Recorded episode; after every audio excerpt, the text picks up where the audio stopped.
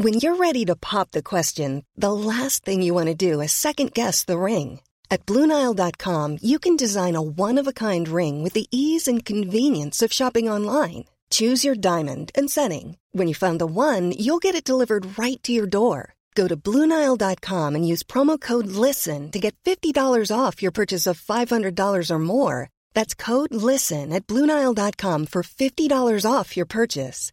Bluenile.com code LISTEN.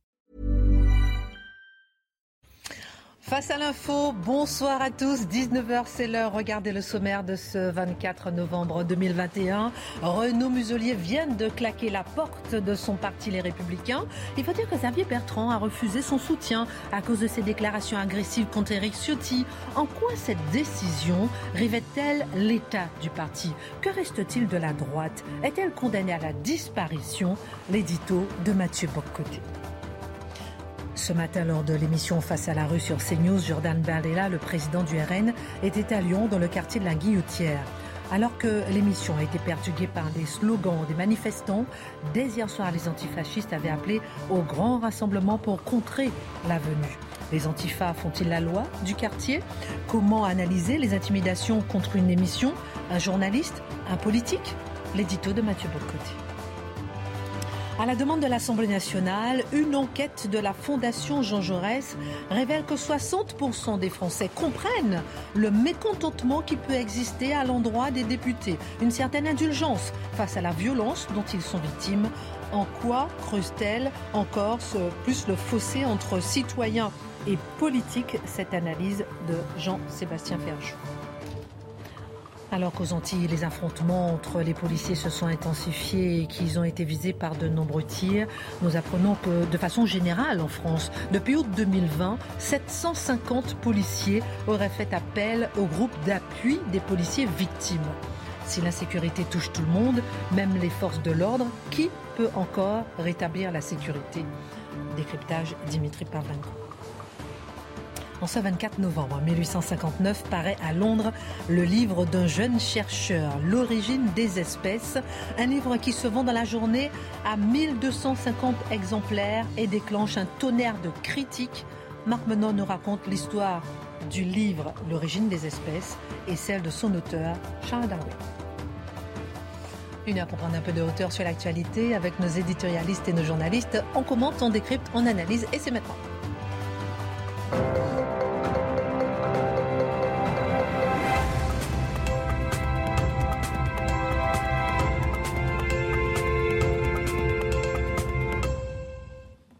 Bonsoir à tous, ravi de vous retrouver, messieurs.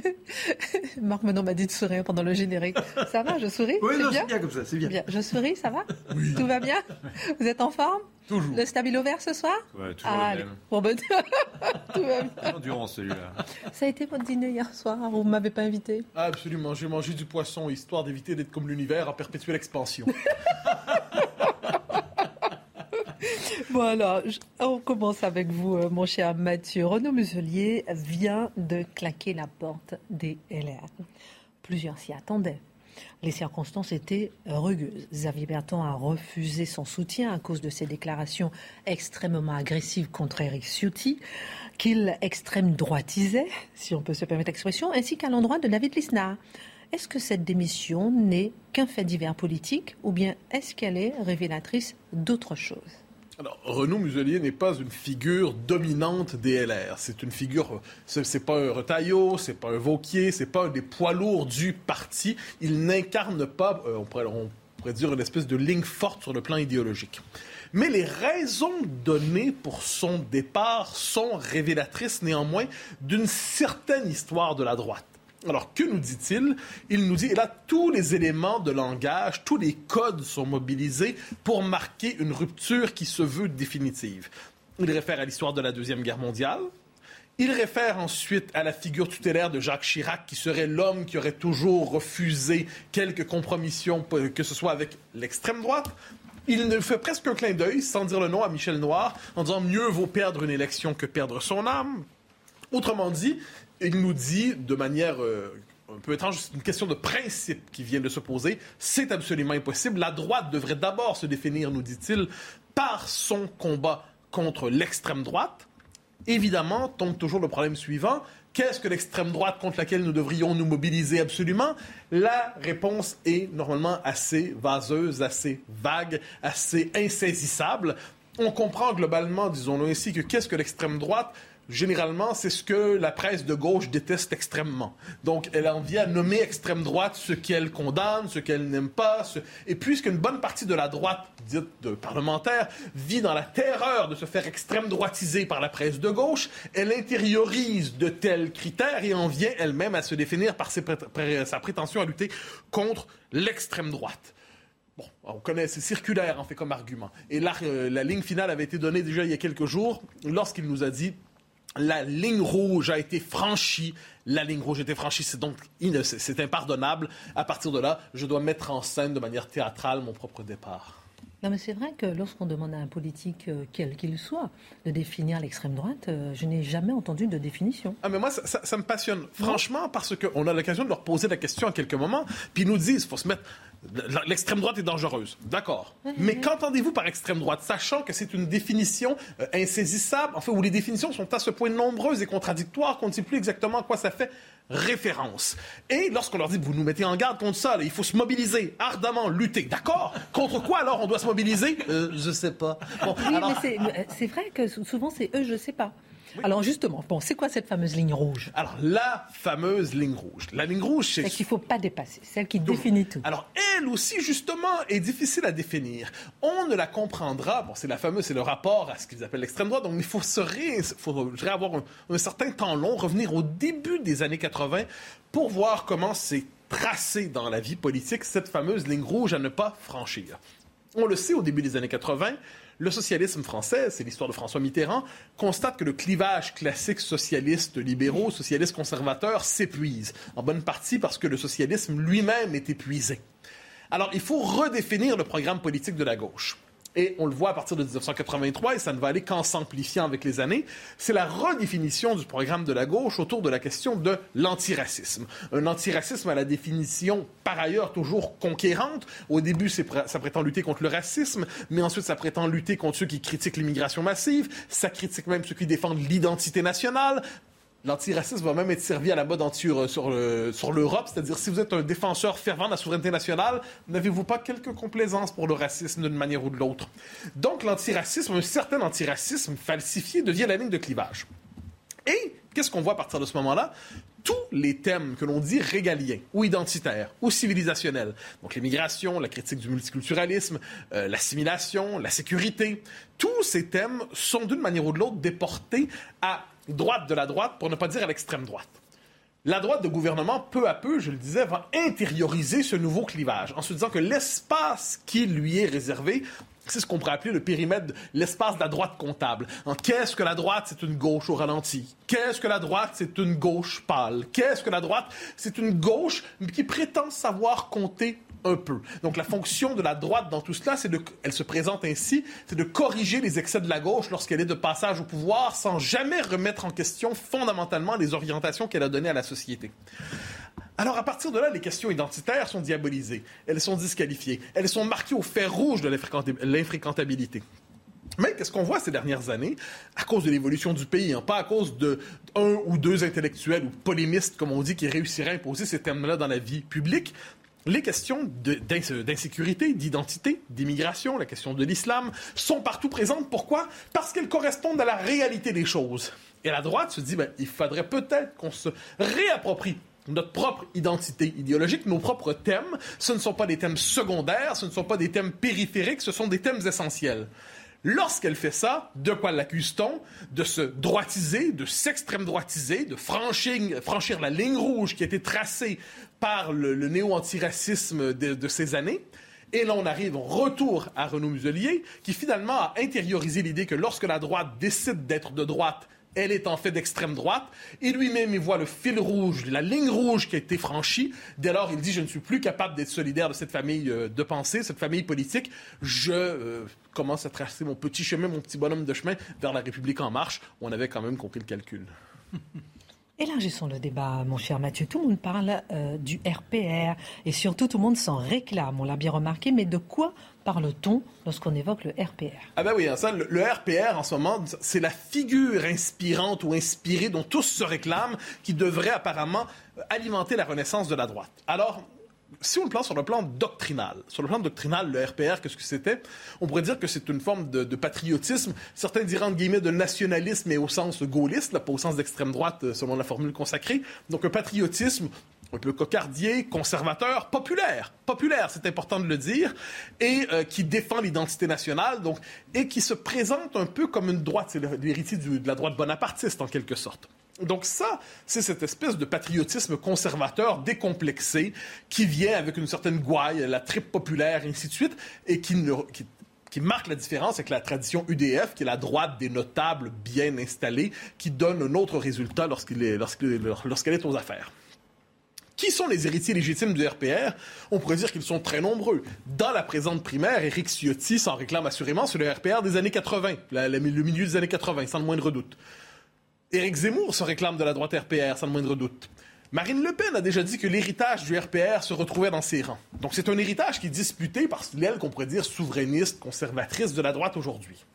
Mais, mais, Michel Barnier, Xavier Bertrand et d'autres qui ne sont pas exactement sur le même positionnement politique se réclament aussi de la mémoire du RPR. Donc là, c'est une forme de mémoire dédoublée.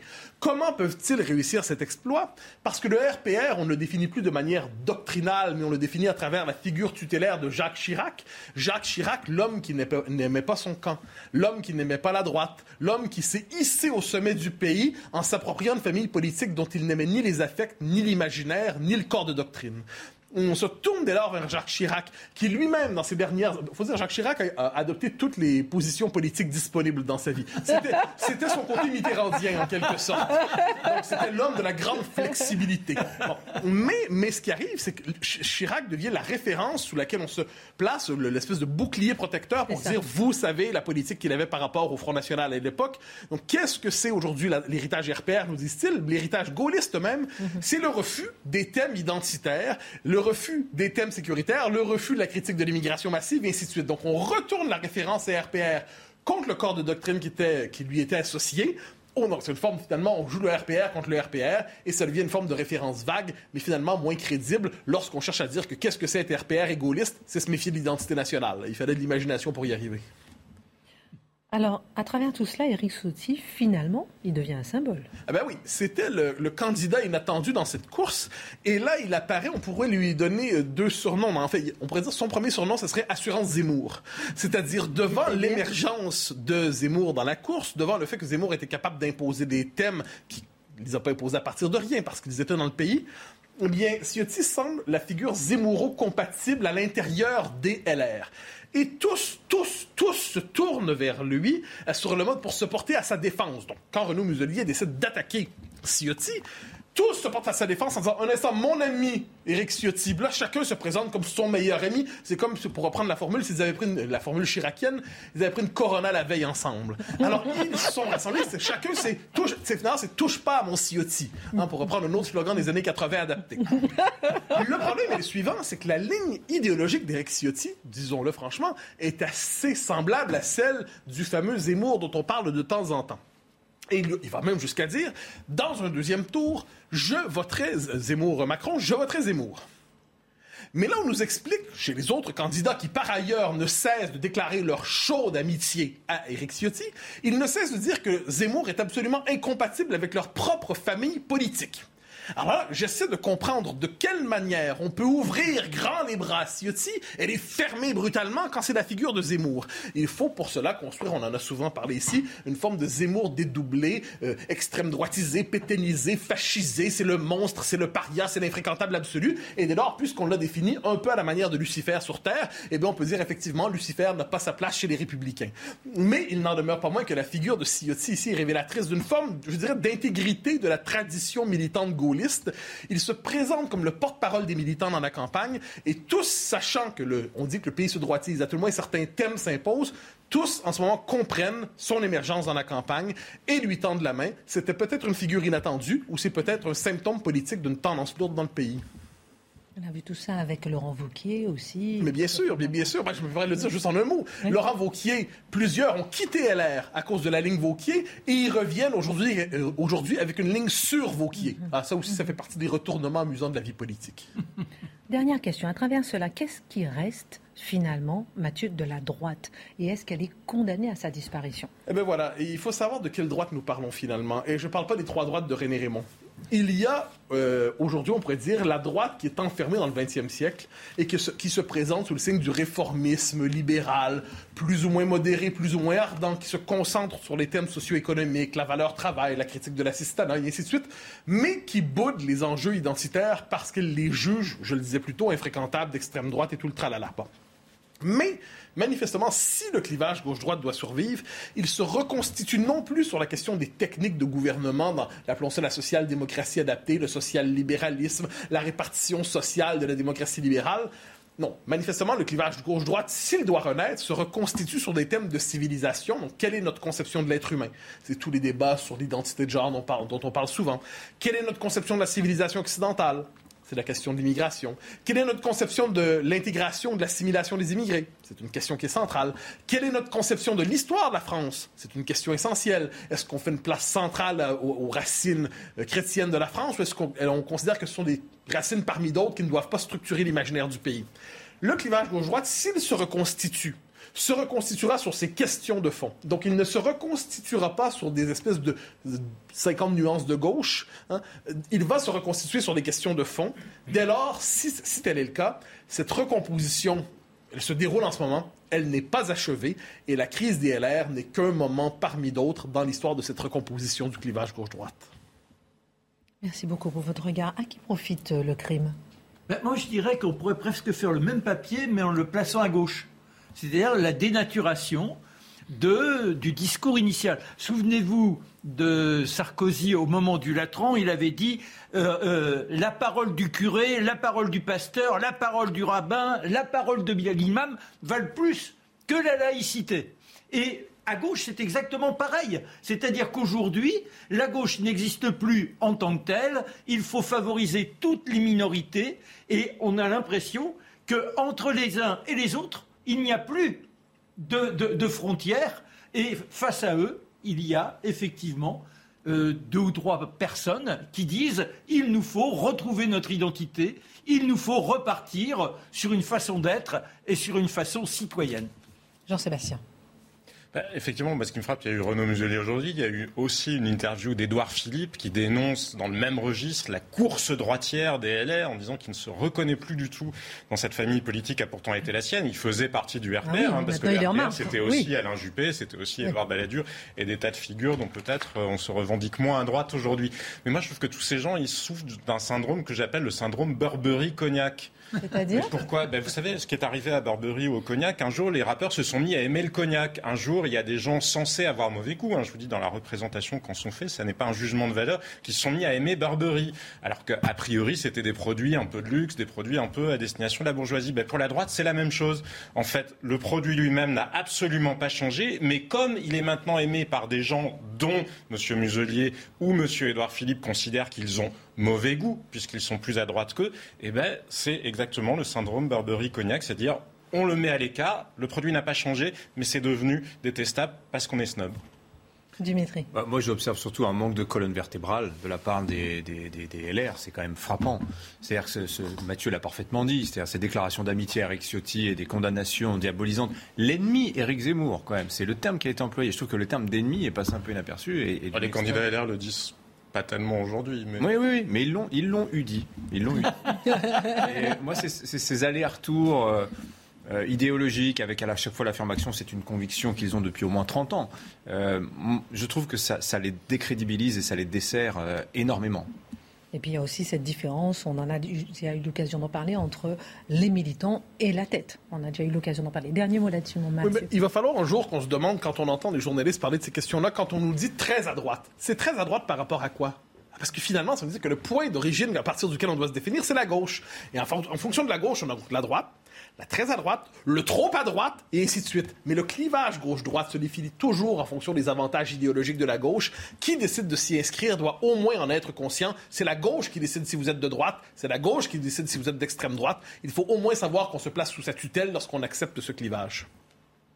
Merci beaucoup, mon cher Mathieu. Ce matin, il y a eu, euh, on en parlera dans le deuxième édito, parce qu'il y a eu cette émission de Jean-Marc Morandini à la Guillotière avec euh, euh, Jean-Marc Morandini et Jordan Bardella. Est-ce que là, c'est pas le syndrome justement d'un certain clivage? Qu'est-ce qui s'est passé concrètement? Pourquoi les antifas sont-ils montés, au créneau? Autant de bruit autour de cette émission et qu'on a voulu effectivement empêcher cette émission On en parlait, on décortique tout ça dans un instant. Jean-Sébastien Ferjou, l'Assemblée nationale a demandé à la Fondation Jean Jaurès et à la Fondapol d'interroger les citoyens sur leur perception des députés. Alors là, de droite comme de gauche, d'extrême droite comme d'extrême gauche, de tout le monde. Bon. Euh, les conclusions de cette enquête, menée auprès d'un échantillon de 4500 personnes, sont sévères. Qu'est-ce qu'elles révèlent concrètement elles sont effectivement assez dures pour l'Assemblée nationale comme pour les députés. Déjà, sur l'Assemblée nationale elle-même, euh, l'Assemblée n'est plus que la sixième institution euh, la plus respectée par les Français. Devant, il y a la gendarmerie, l'armée, la police, l'Union européenne et même le Sénat, dont on a beaucoup pourtant répété qu'il euh, pouvait être ringard. Mais donc l'Assemblée nationale, ça n'est pas une bonne nouvelle pour elle. Ça faisait depuis 1985 qu'elle n'avait pas consulté justement les Français pour savoir ce qu'ils en pensaient. Vous le citiez tout à l'heure, il y a un chiffre qui est quand même très inquiétant, c'est qu'il y a 60% des Français qui disent comprendre la colère qui amène à certains comportements de violence vis-à-vis des députés, de leur famille ou de leurs collaborateurs. On sait que sous ce quinquennat, il y a eu beaucoup d'attaques, notamment de permanence, mais aussi des attaques contre les biens, voire euh, parfois contre les personnes elles-mêmes. Donc 60% des personnes qui n'approuvent pas en soi la violence, hein, mais qui disent comprendre la colère, c'est extrêmement représentatif. Voilà, exactement. Et il y en a 13% qui, eux, l'approuvent totalement cela dit, c'est assez raccord avec euh, la question qu'on pose sur la violence. C'est-à-dire quand on pose la question aux Français en général, considérez-vous que la violence est acceptable et est un moyen légitime d'exprimer des revendications politiques? À l'heure actuelle, il y a quand même 20% des Français qui répondent oui. Ça n'est pas exactement une très bonne nouvelle euh, pour, la démocratie.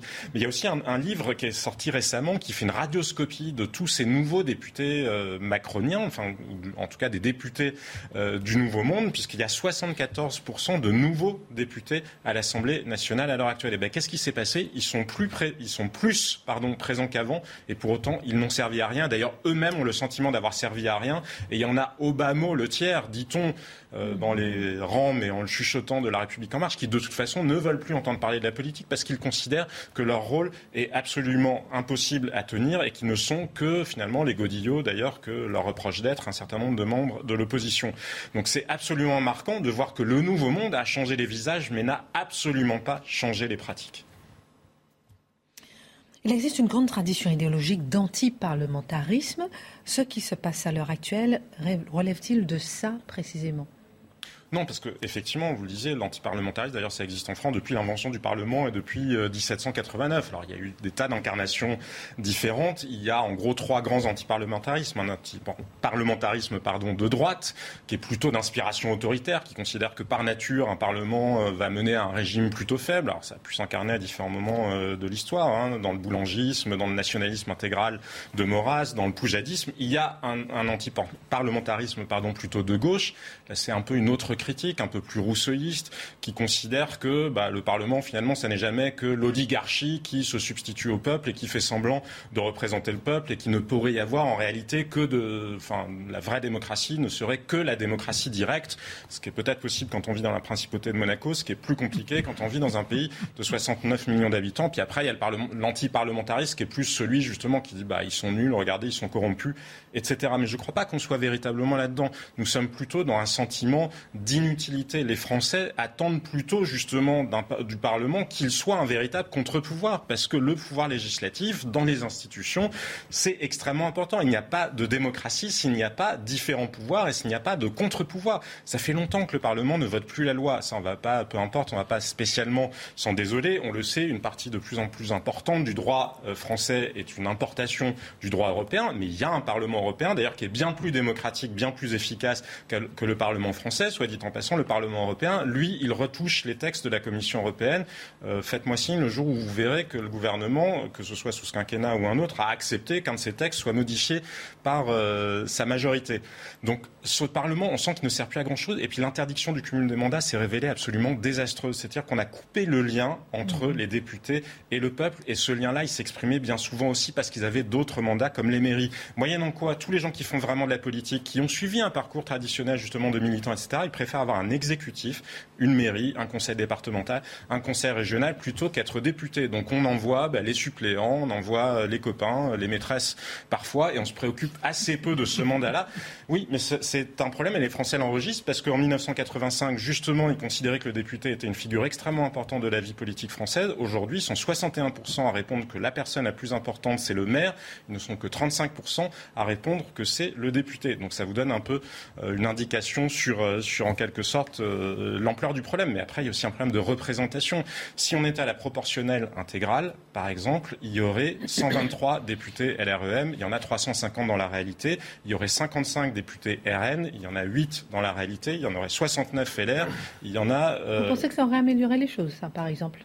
Je ne crois pas à la proportionnelle intégrale. En revanche, entre la proportionnelle intégrale et le fait que peut-être le tiers, enfin entre le quart et le tiers de la population française qui vote, parce que ceux qui votent pas, ils assument, mais ceux qui votent et qui ne sont pas représentés au Parlement, oui, je pense que ça influe légèrement sur la perception que les gens ont du fait que le Parlement est inutile et ne les représente pas, parce que c'est ça que disent les Français dans ces études-là. Ils disent à 63% qu'ils pensent que les députés sont des personnes qui ne se préoccupent pas du destin des gens comme eux. Et là, c'est un Parlement qui a été élu, si je me souviens bien, un taux record d'abstention, hein, ce Parlement. Effectivement, les dernières législatives étaient. Voilà. Alors, on nous alerte beaucoup sur la montée de mouvements politiques qui menacent la démocratie française, qu'on qualifie au choix de populistes ou d'extrémistes. À quel point faut-il s'en inquiéter?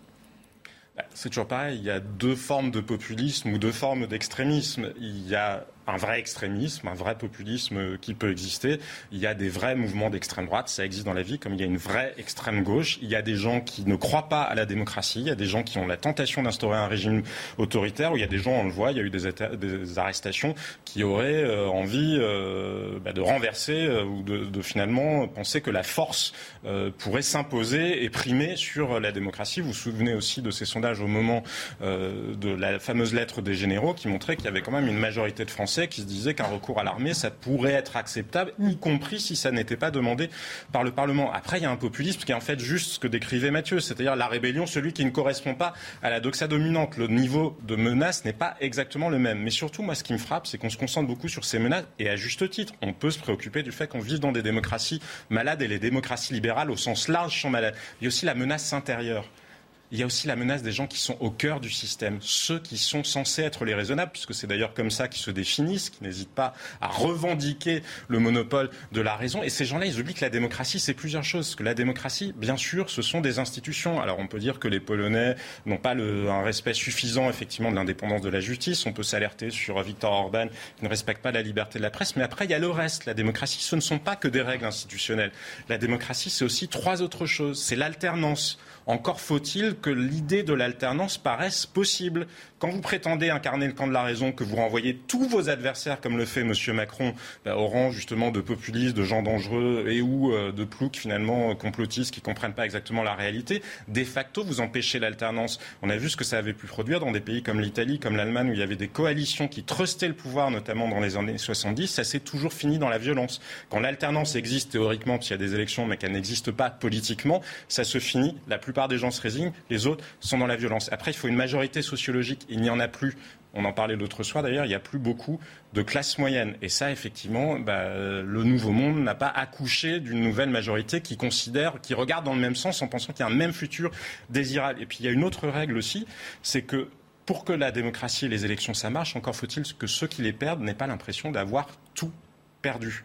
Il y a des pays euh, plus à réalité euh, ethnique où il y a différentes tribus. Si euh, c'est l'autre qui prend le pouvoir, vous savez, vous avez un peu tout perdu, vous allez être exclu de tout. Nous, on n'en est pas exactement là, mais regardez ce qui s'est passé cet été avec la rhétorique très incendiaire du gouvernement, notamment sur le pass sanitaire. J'ai trouvé que de manière subliminale, il y avait un peu de discours qui était bon. On n'a pas réussi à leur taper sur la tête au moment des gilets jaunes, on n'a pas réussi à les avoir au moment de la réforme des retraites, on n'a pas réussi à les avoir dans la rue, mais regardez là les pouilleux, ceux qui comprennent rien, on leur tape bien sur la tête maintenant et regardez là, on les force à agir.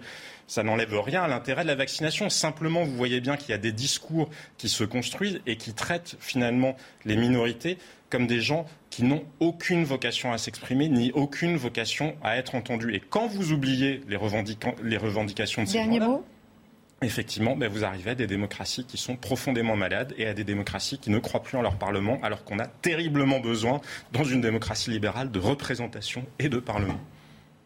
Et c'est vrai qu'on a envie de se demander comment ça se fait qu'avec tout ce renouvellement euh, euh, voilà, du Parlement, euh, sous Emmanuel Macron, cette défiance n'est pas justement diminuée. Oui, parce qu'il y a eu la moralisation, ça n'a pas produit d'effet dans la tête des Français.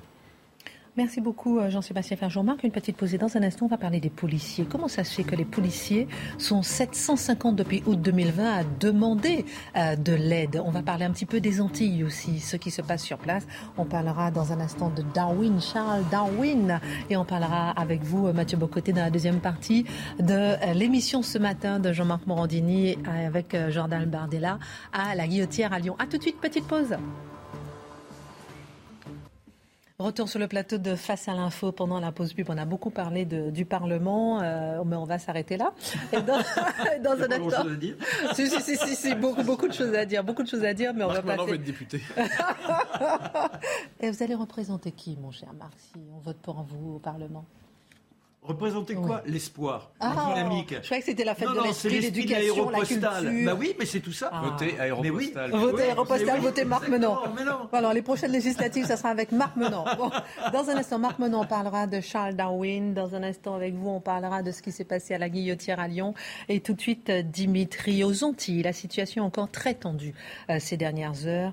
Euh, c'est le début euh, de l'après-midi. En ce moment, en Guadeloupe et en Martinique, les manifestants tiennent les barrages. La nuit, on change d'ambiance place euh, à ceux qui pillent, ceux qui sont des voyous, ceux qui sont des criminels, et on sent les forces de l'ordre dépassées quand même parce qu'il convient d'appeler, si on peut se permettre, une guérilla.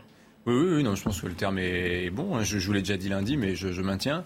Euh, et d'ailleurs, si je peux me permettre, en, en, pour rebondir avec ce que disait Jean-Sébastien, c'est qu'on voit là-bas bah, peut-être ce qui est un stade avancé de décomposition démocratique. Parce que si vous observez ce qui se passe, c'est que les autorités françaises, enfin métropolitaines, pardon, euh, nouent un dialogue avec qui? Avec les élus locaux, avec les maires, avec les, les... et c'est absolument pas pris en considération par la population qui ne croit pas du tout. Alors justement, voilà. je fais une parenthèse, mais on parle tout le temps de crise sanitaire, crise identitaire et crise sociale, mais la crise politique, elle est sévère, très sévère. C'est-à-dire que la voie qui est empruntée aujourd'hui euh, par Paris pour dialoguer avec euh, l'opposition là-bas est en réalité fausse. Elle ne s'adresse pas aux bons interlocuteurs. Et c'est ce qui fait, d'ailleurs, c'est ce qui est le carburant aussi de cette crise et que cette grève générale n'est pas prête de s'arrêter. Euh, alors, pour revenir à notre question des Très bonne remarque, Dimitri. Vous pouvez pas arrêter là, c'est bon. Ça donne un peu de temps à Marc. pour revenir à la question sécuritaire, en fait, à la dimension policière, effectivement, on parle de dépassement. Ça n'est pas contesté d'ailleurs par euh, le ministre de l'Intérieur, qui n'a absolument pas dit pour le moment non, non, la situation est sous contrôle. Et c'est exactement ce que cherchent les émeutiers qui sont dans une stratégie de guérilla, de saturation des forces de l'ordre, très concrètement. Alors, je vais, je, vous noter dans le dans le discours là, qui est tenu sur ce qui se passe là-bas, vous avez une sorte de ligne de démarcation très claire qui est dressée entre les honorables manifestants euh, la journée, ceux qui tiennent les barrages pour des augmentations de salaire, etc., et puis euh, bah, les, les, les, méchants pillards qui, euh, qui, qui, arrivent la nuit. Il faut voir comment ça se passe, c'est-à-dire qu'il n'y a pas un moment où le barrage est laissé vacant par les gens en fin de journée, et ces mêmes barrages sont occupés par des pillards la nuit sans que les premiers sachent ce qui se passe la nuit. Non, non, c'est plus flou que ça. Il y a une situation de chaos global et les, comment dire, le harcèlement des uns profite également aux autres. On est dans cette, dans cette dynamique-là. Euh, Comme pour les Gilets jaunes un peu. Hein. Bah oui, tout à fait. Oui, oui moi je trouve que le, le, parallèle est assez, est assez, est assez efficace. Hein. Black Bloc et Gilets jaunes, les honorables d'un côté, les méchants de l'autre, mais le tout étant générant une situation où le but c'est quoi? C'est de déstabiliser le pouvoir, très clairement. Et euh, ce qui remonte du terrain, c'est qu'effectivement, on voit pas beaucoup les forces de l'ordre, notamment en Guadeloupe. C'est plus chaud qu'en Martinique. Il y a des faits graves en Martinique. On a neuf gendarmes et policiers qui ont été blessés, qui ont été, on leur a tiré dessus avec des balles de 9 mm, c'est pas rien. Et en Guadeloupe, vous avez les mêmes scènes, mais Mais je pense que le chaos est encore plus important euh, en Guadeloupe. C'est d'ailleurs pourquoi, euh, en Martinique, aujourd'hui, l'intersyndicale a dit euh, peut-être qu'il est temps de lever les barrages afin d'éviter l'emballement qu'on observe sur l'île voisine. en Guadeloupe, vous avez pourtant actuellement plus de 2200 policiers pour une population de 380 000 habitants. Alors d'ailleurs, je vous ai dit qu'il y avait des gens qui avaient quitté la Guadeloupe. Effectivement, c'est 20 000 personnes euh, nous dit l'INSEE, ces dix dernières années. Sur une population de 400 000, c'est quand même énorme. Vous avez 5% de la population qui a quitté l'île, qui a quitté la Guadeloupe. Donc si on fait le ratio... Population vieillissante. Oui. Ah oui, oui, mais des jeunes qui s'en vont, qui s'en vont. Et pas que des jeunes, aussi des métropolitains qui s'étaient installés, qui repartent. Euh, donc ça fait un ratio de force de l'ordre de plus de 5% par rapport à la population. Vous me dire c'est pas énorme, c'est beaucoup plus que ce que vous voit dans la plupart des, départements. On a des ratios comme ça dans les départements très ruraux en France, en Lozère, vous voyez, qui sont des départements assez peu peuplés. Euh, ça, c'est donc beaucoup de monde, mais c'est insuffisant clairement pour établir l'ordre, et les forces de l'ordre le racontent. Des, ils démantèlent un barrage, il y en a deux qui se recréent juste à côté, et c'est comme ça, c'est sans fin. Alors ce matin sur CNews d'ailleurs, la policière syndicaliste ou syndicaliste policière, je ne sais pas dans quel ordre il faut la mettre, Linda Kebab plaidait pour l'envoi des CRS en Guadeloupe, la police spécialiste du maintien de l'ordre. Et je vous disais, je vous racontais lundi, qu'il y a en fait un verrou psychologique des autorités, du ministère de l'Intérieur, à propos de mai 67, où il y avait eu à ce moment-là des, euh, des, des, affrontements très violents entre des ouvriers du bâtiment qui réclamaient des augmentations. Vous voyez comme quoi l'histoire est un éternel recommencement, et les CRS, et on a un bilan de 7 à 87 morts, vous voyez l'amplitude. On ne sait pas exactement, le bilan officiel n'a jamais été euh, connu. Bon, il y a l'option CRS qui est compliquée à cause de cela. Et en France, c'est très français d'ailleurs de se dire il y a eu ça il y a 60 ans, on ne peut plus bouger intellectuellement, on ne peut plus rien faire. Il y a les gendarmes mobiles aussi. Les gendarmes mobiles, on en a 107 escadrons en France. Et pour l'anecdote, il y en a 15 qui sont actuellement euh, stationnés en Nouvelle-Calédonie dans la perspective du référendum qui arrive au, mois de décembre.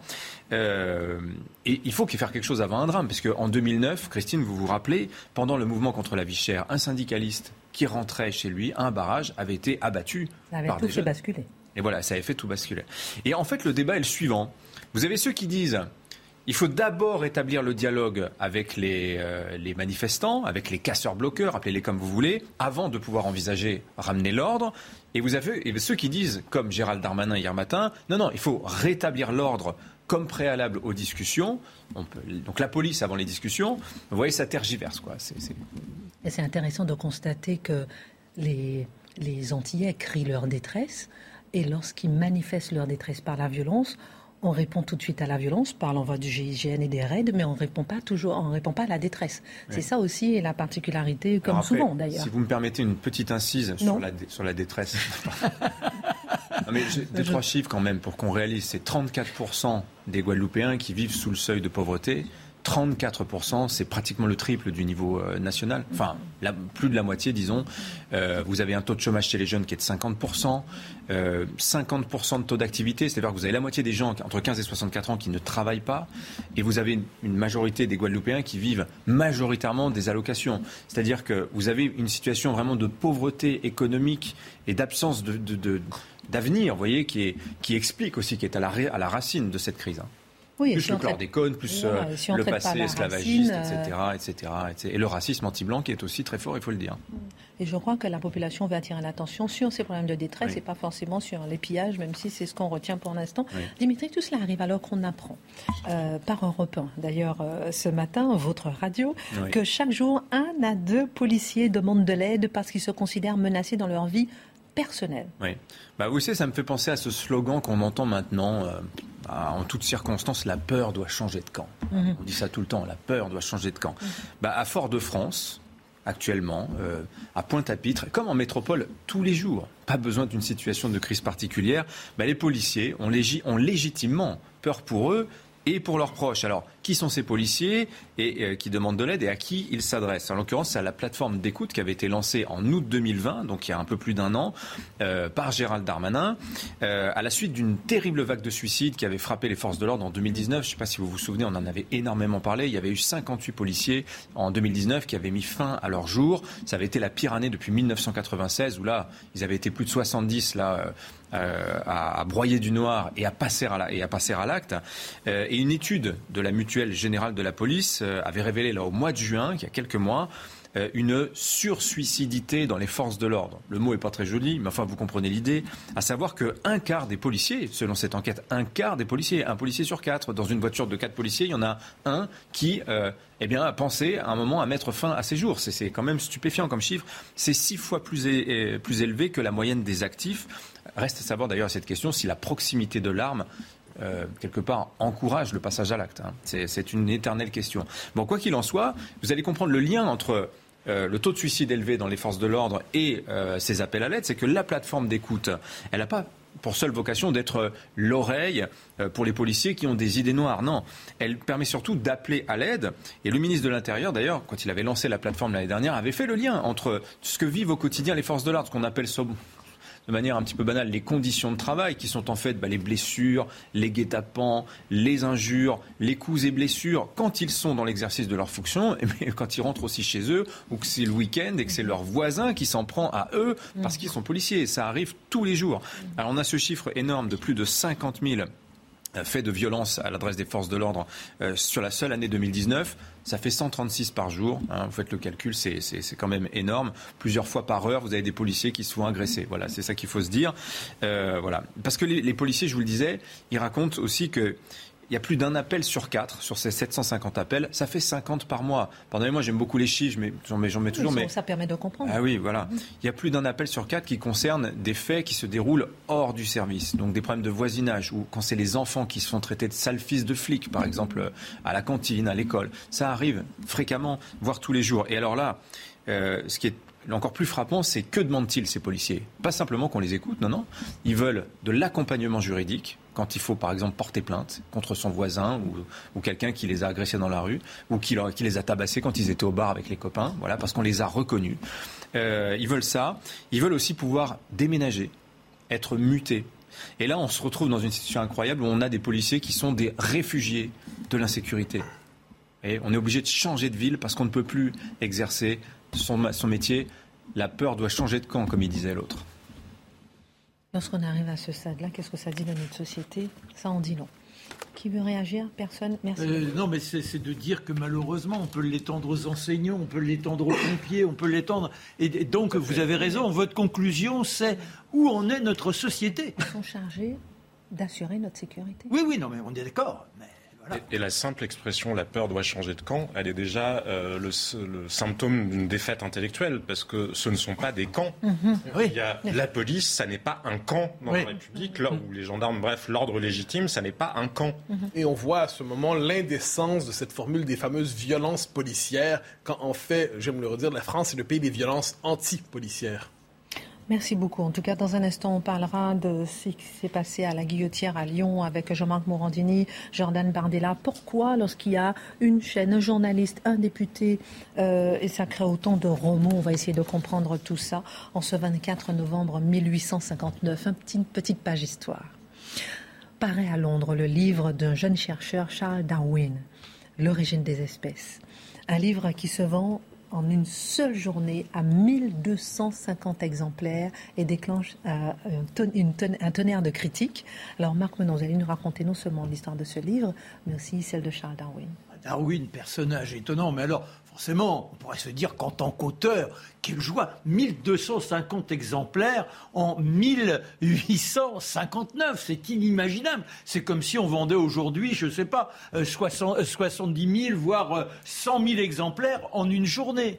Et malheureusement, ça s'accompagne de caricature inouïe. Il apparaît avec un corps de chimpanzé, une énorme tête. Quel est cet individu qui fait que l'homme descend du singe Il y a Victor Hugo qui écrira dans la légende du siècle cette promotion me laisse rêveur.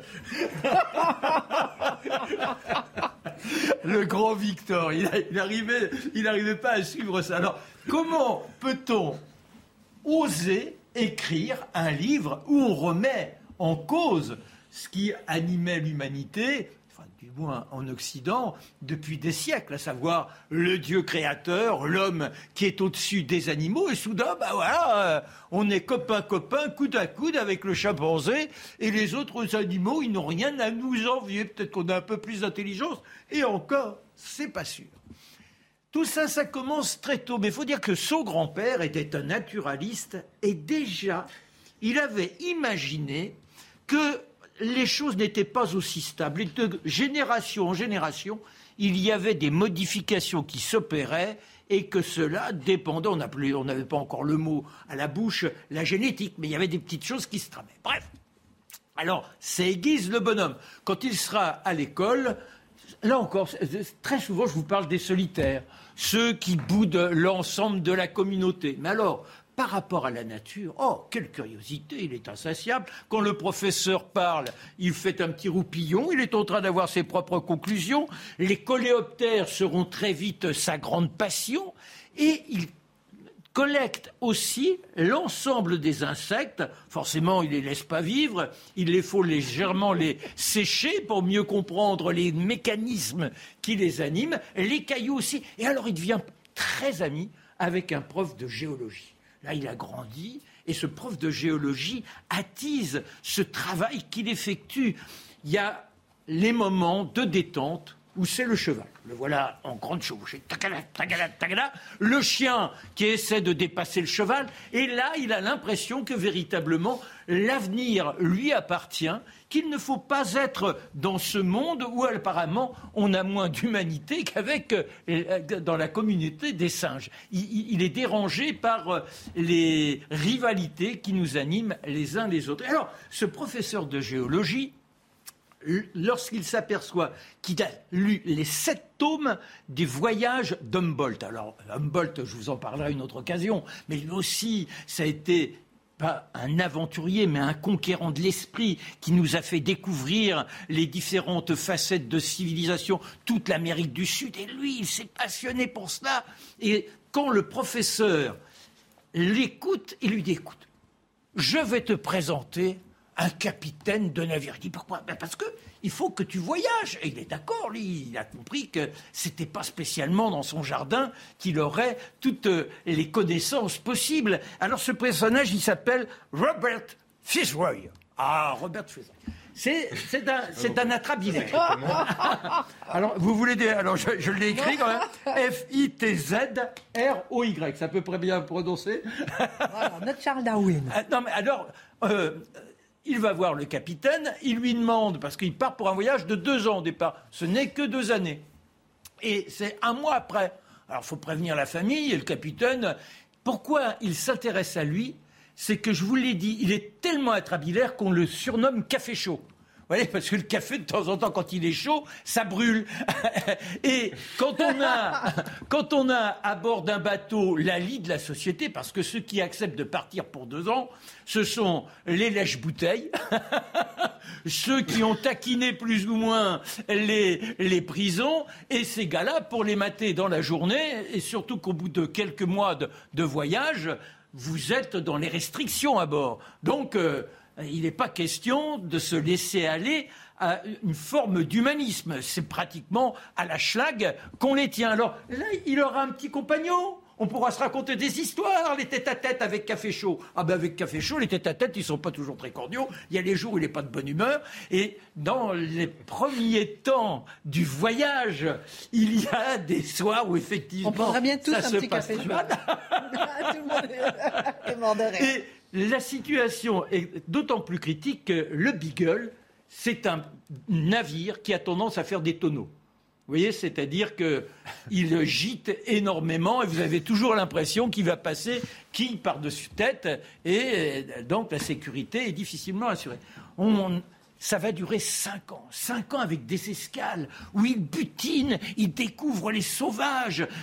Il dit les sauvages, mais ce qui est étonnant, c'est qu'il a la capacité à comprendre ces gens-là. Alors que Fitzroy, lui, euh, pour lui, il n'est pas question d'avoir trop d'amabilité.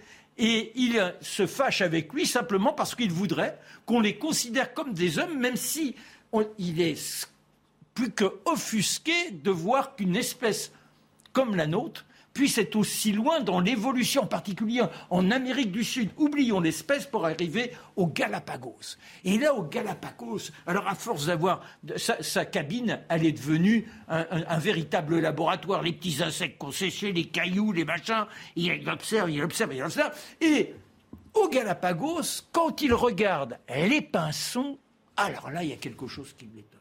C'est-à-dire qu'en deux coups de rame, quand vous êtes avec euh, la petite barque, vous allez d'un bosquet à l'autre, ils n'ont pas le même bec. Il y en a qui ont un bec plus long que l'autre.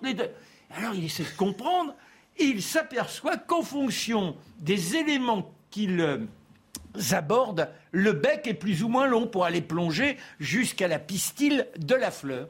Et c'est de là qu'il aura l'illumination. Mais n'oubliez pas le grand-père qui déjà avait eu l'idée, et cela va lui occuper lorsqu'il revient à Londres pendant 23 ans. Pendant 23 ans, il prendra les 1529 échantillons de bêtes vivantes plongées dans l'école, les 30 000 qui, elles, ont séché, et de là, il écrit euh, ce livre, donc euh, à l'origine des espèces, avec euh, ce bouleversement pour les uns et les autres. Mais il en veut à Dieu parce que Dieu lui ravit trois enfants et il dit ça prouve bien que nous avons une évolution et qu'il n'y a pas de créateur, c'est la nature en tant que telle. Voilà, il est contre l'esclavage, il est contre le racisme, il est contre la ségrégation sexuelle. Bref, c'est un homme de notre temps.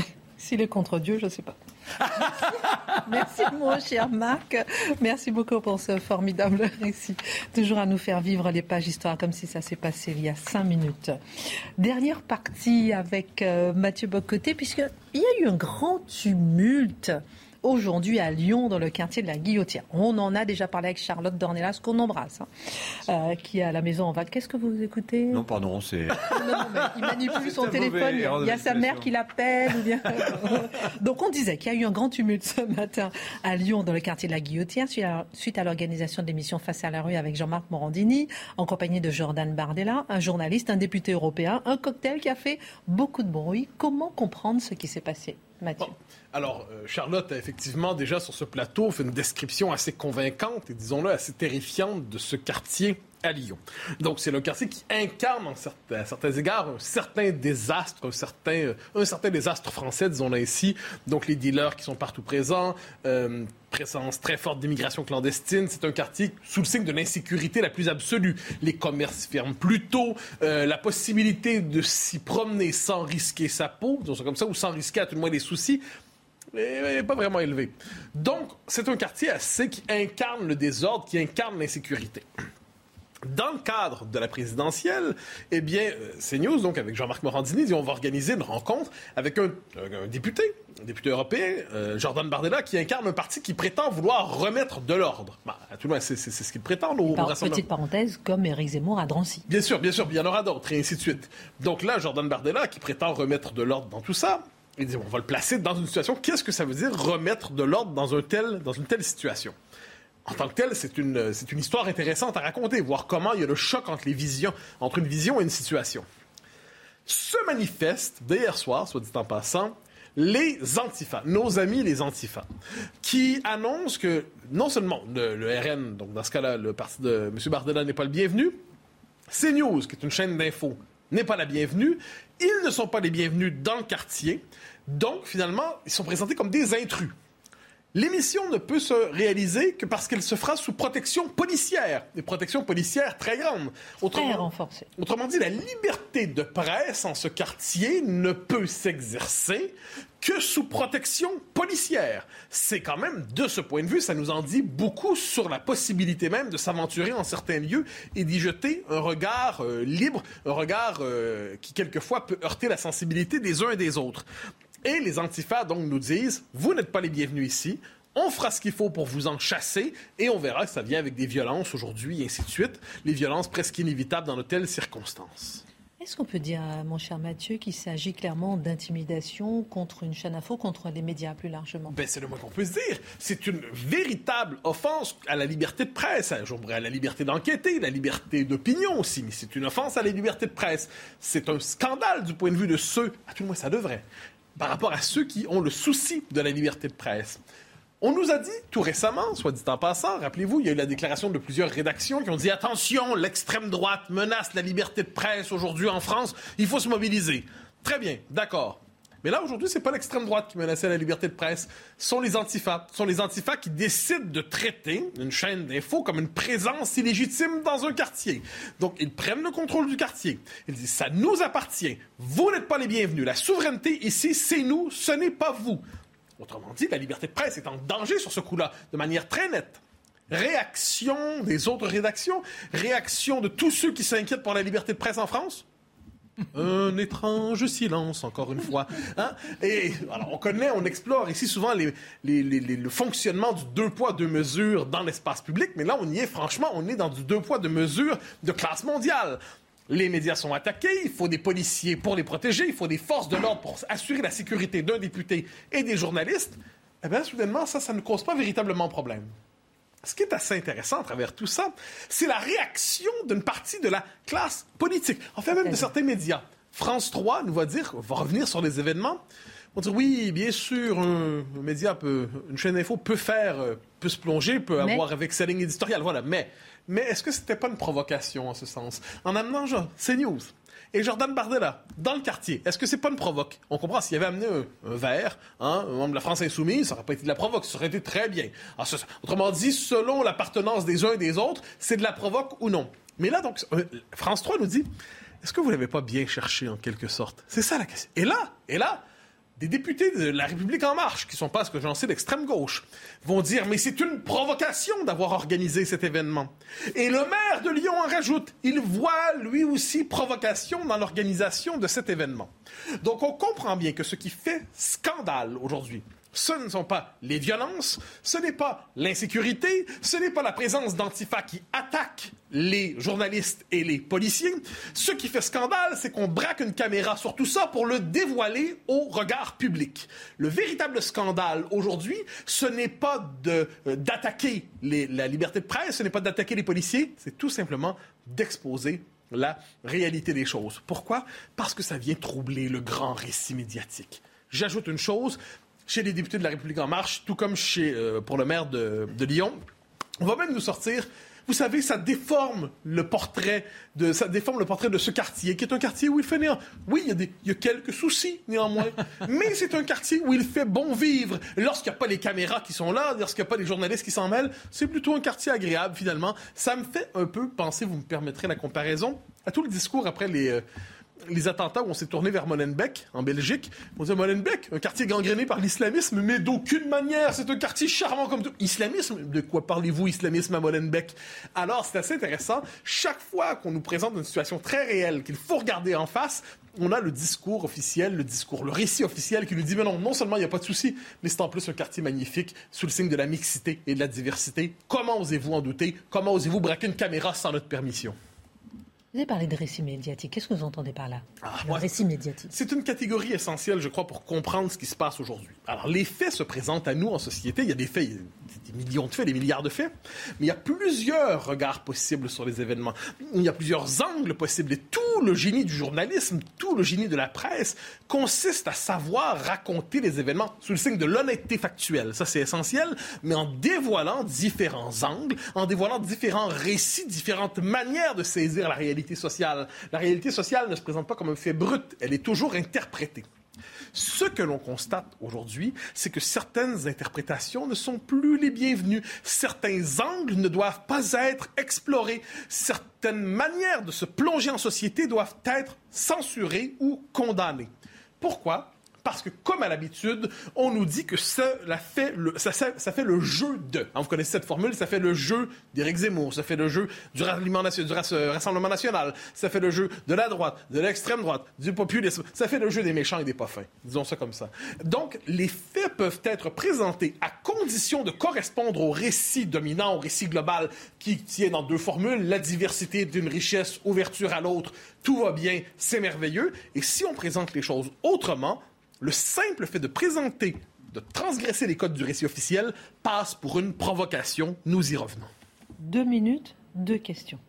Les antifas ne confirment-ils pas ici leur grande influence finalement sur la vie politique? Ah mais bien sûr, parce que les antifas ont réclamé pour eux le droit à la violence politique.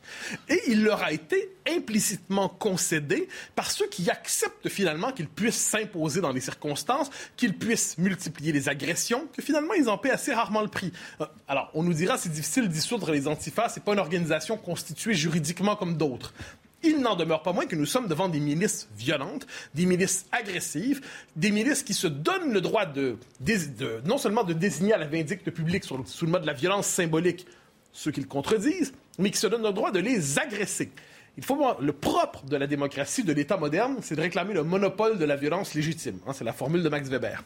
Mais ce que l'on voit aujourd'hui, c'est que ce sont des gens qui contestent ouvertement ce monopole de la violence légitime, qui se donnent le droit d'exercer une souveraineté avec la part de violence contre ceux qu'ils n'aiment pas, qui sont généralement, justement, les méchants du point de vue de l'idéologie dominante. Contre eux, tout est permis et devant une forme de complaisance, je ne dirais pas du pouvoir, ce n'est pas la formule exacte, mais une complaisance du système idéologique dominant, d'autant plus qu'on le reconnaît, le beau titre d'antifa, on a déjà eu l'occasion de le dire ici, ce ne sont pas des antifas, ce sont des anarchistes d'extrême gauche, d'extrême gauche gisent encagoulés. 30 secondes et dernière question, qu'est-ce que vous retenez finalement de cette séquence? Que la solidarité en matière de liberté d'expression, de liberté de presse est assez limitée. Selon l'angle que vous explorerez, selon la ligne éditoriale qu'on vous prête, selon votre volonté de mettre en valeur l'idéologie dominante de notre temps ou de la critiquer, ou simplement de regarder la réalité en face, au-delà du voile idéologique sur lequel on veut, euh, qu'on veut jeter sur elle, eh bien, la liberté de presse sera défendue ou non. Ceux qui aujourd'hui ont voulu présenter la réalité des choses telle qu'elle était à Lyon, à la, euh, euh, se sont fait dire finalement non, c'est une provocation c'est peut-être même un discours haineux, parce que certaines réalités doivent être tues. Si on les mentionnait, ça heurterait le régime. Merci beaucoup, euh, cher Mathieu. Merci à tous euh, pour cette émission. Merci. On se retrouve demain 19h. Tout de suite, Pascal.